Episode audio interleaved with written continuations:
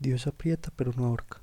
Dios aprieta pero no ahorca. Se sentirá también mientras duermes que será casi como si fueras un bebé. Luego morirás. Dormirás realmente tranquilo hasta que sientas la luz de la luna. Tus sueños serán tan malos que estarás acostado en la cama durante ocho años y noche tras noche el mundo se estremecerá y temblará.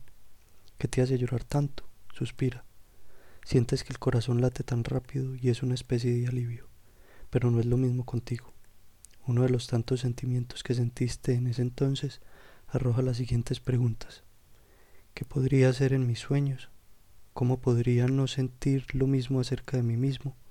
El sentimiento de autodesprecio de mi propio yo y el sentimiento de vacío de mi yo interior son reales. ¿Cómo podría no sentirme en ese estado? ¿Cómo podría no sentir lo mismo por otra persona a la vez de una manera que no era posible? Y no como un ser humano natural. Mi propio sentimiento de autodesprecio ahora se convierte en un ataque de autodesprecio. Una especie de autodesprecio que se convierte en autodesprecio como una especie de ataque de autodesprecio. Como una especie de autodesprecio.